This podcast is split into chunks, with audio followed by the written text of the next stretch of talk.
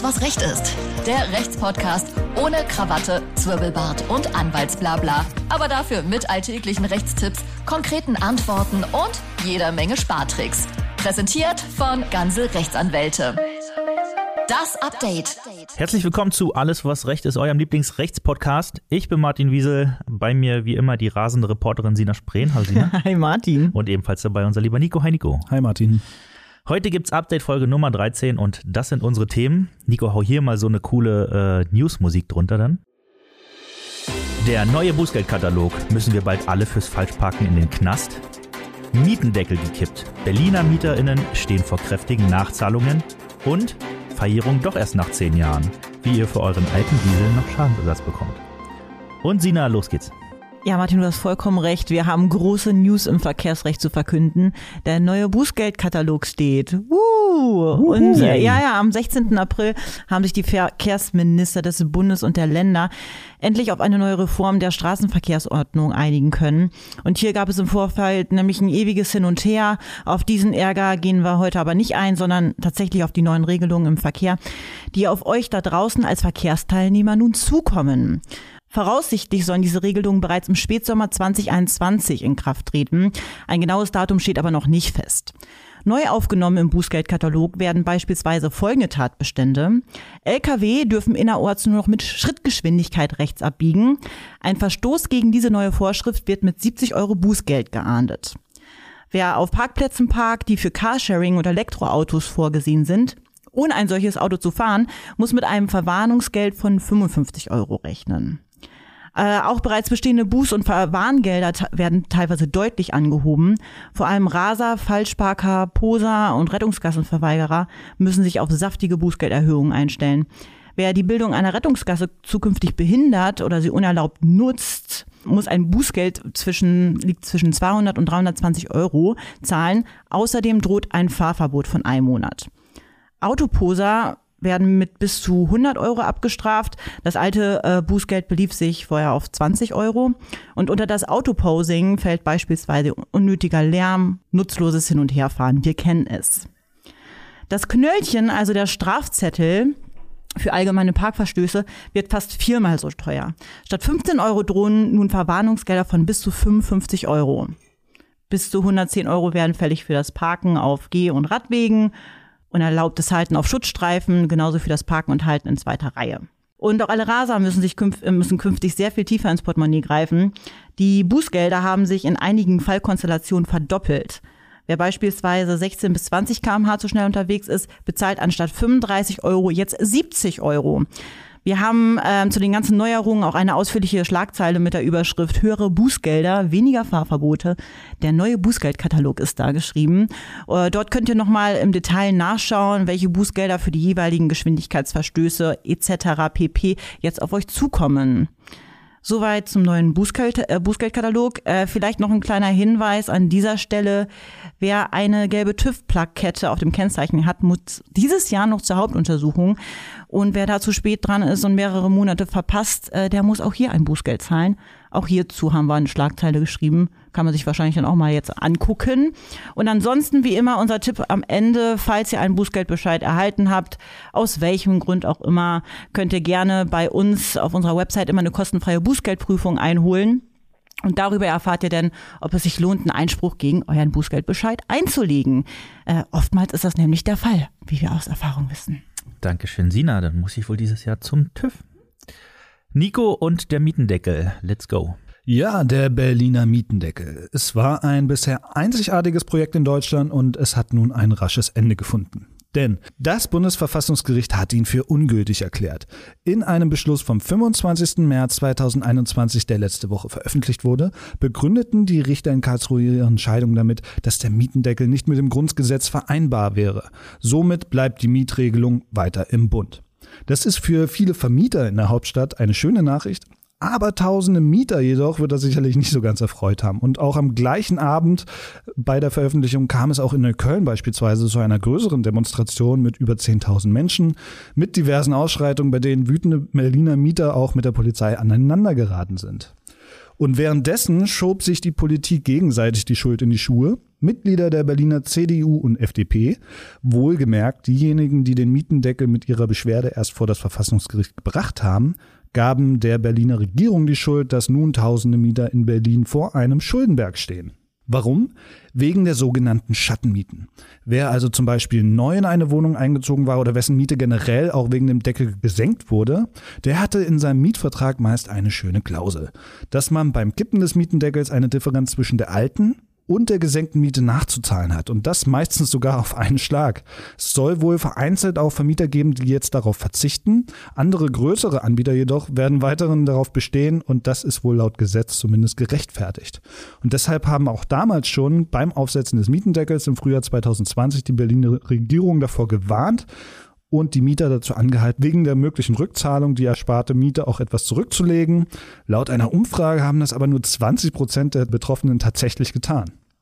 Die Berliner Regierung jedoch will nun allen Menschen, die dadurch in eine finanzielle Notlage geraten oder generell gar nicht fähig sind, diese Rückzahlung zu tätigen, helfen. Dazu soll es ein zinsfreies Darlehen geben, die sogenannte Sicher-Wohnen-Hilfe.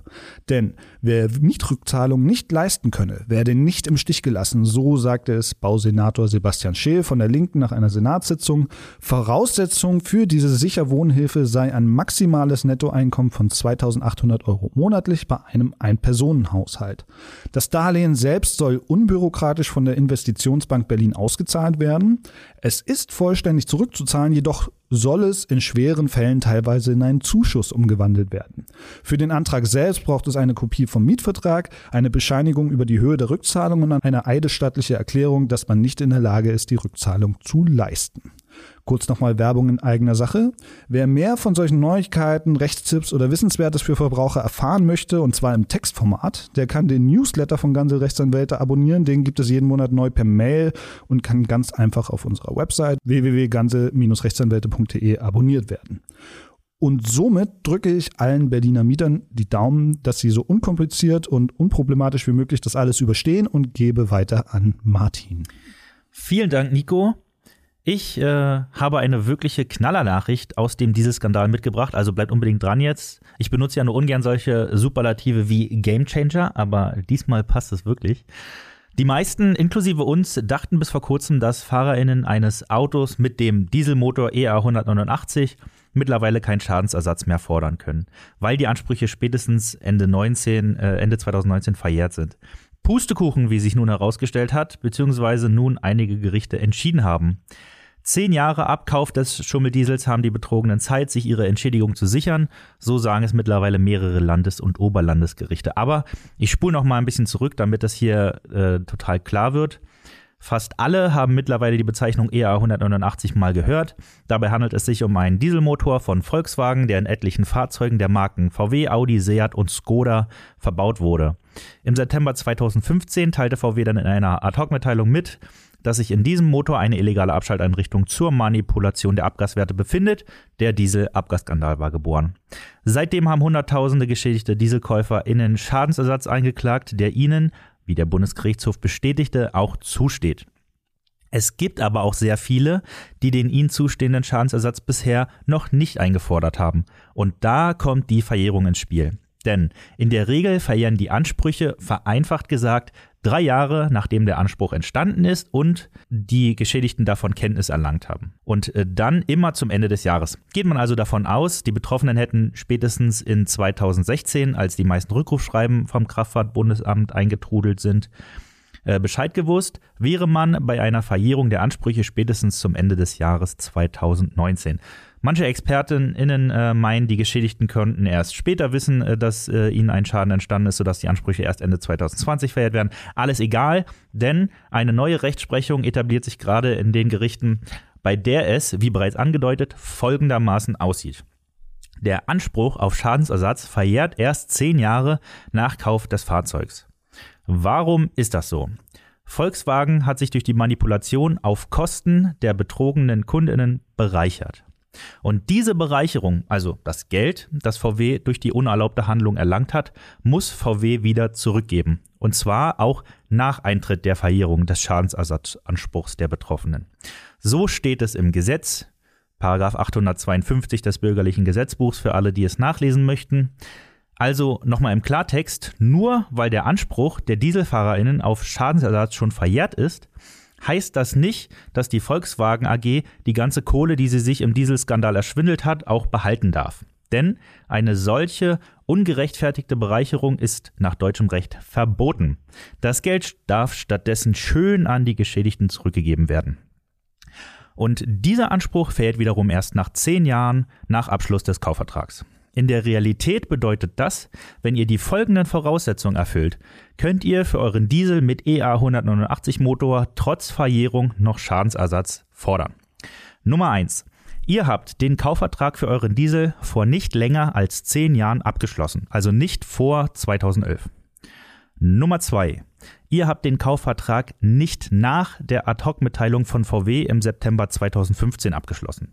Damit sind wir in einem Zeitfenster von Anfang 2011 bis September 2015 für den Abschluss des Kaufvertrags. Und Nummer drei, ihr habt noch keine Entschädigung von VW erhalten. Wenn diese drei Punkte auf euch zutreffen, dann solltet ihr euch unbedingt überlegen, ob ihr nicht noch ein paar tausend Euro Schadensersatz gebrauchen könntet. Und wenn ihr jetzt sagt, ja toll, das trifft zwar alles auf mich zu, aber das Auto dazu habe ich doch schon längst verkauft. Völlig egal. Auch dann steht euch Schadensersatz zu. Ihr könnt euch nicht vorstellen, wie viele da draußen ein Schummelauto fahren oder mal gefahren sind und äh, sich nicht von VW haben entschädigen lassen. Unsere Mission ist es deshalb, jedem Einzelnen zu dem Schadensersatz zu verhelfen, der ihm zusteht. Nicht nur, aber auch, damit sich VW eben nicht noch eine goldene Nase an dem Skandal verdient. Denn alles, was nicht eingeklagt wird, bleibt in der Schatztruhe des Wolfsburger Autokonzerns. Also erzählt es jedem, den ihr kennt, ihr selbst oder eure Freunde und Bekannte, die einen Diesel fahren oder mal einen hatten, sollen einfach auf gansel-rechtsanwälte.de gehen und den kostenfreien Online-Check machen. Da erfahrt ihr nämlich, ob und wie viel Schadensersatz euch noch zusteht und wie man daran kommt, ohne hohe Anwalts- und Gerichtskosten fürchten zu müssen. In dem Sinne, auch alte Besen kehren gut. Und ähm, ja, damit war es das schon wieder für heute. Ich gehe mal davon aus, dass uns diesmal nur reiche Menschen zugehört haben, äh, weil ja alle die letzte Folge zum Thema Geldanlegen direkt umgesetzt haben. Falls äh, ihr die Folge noch nicht gehört habt, solltet ihr das unbedingt noch nachhören. Dann wisst ihr auch, wo man den Schadensersatz, wenn man ihn erhält, perfekt anlegen kann. Genau, so sieht das nämlich aus. Ähm, hört es aber bis spätestens nächsten Donnerstag, denn da kommt nämlich schon die nächste Folge von Alles, was Recht ist.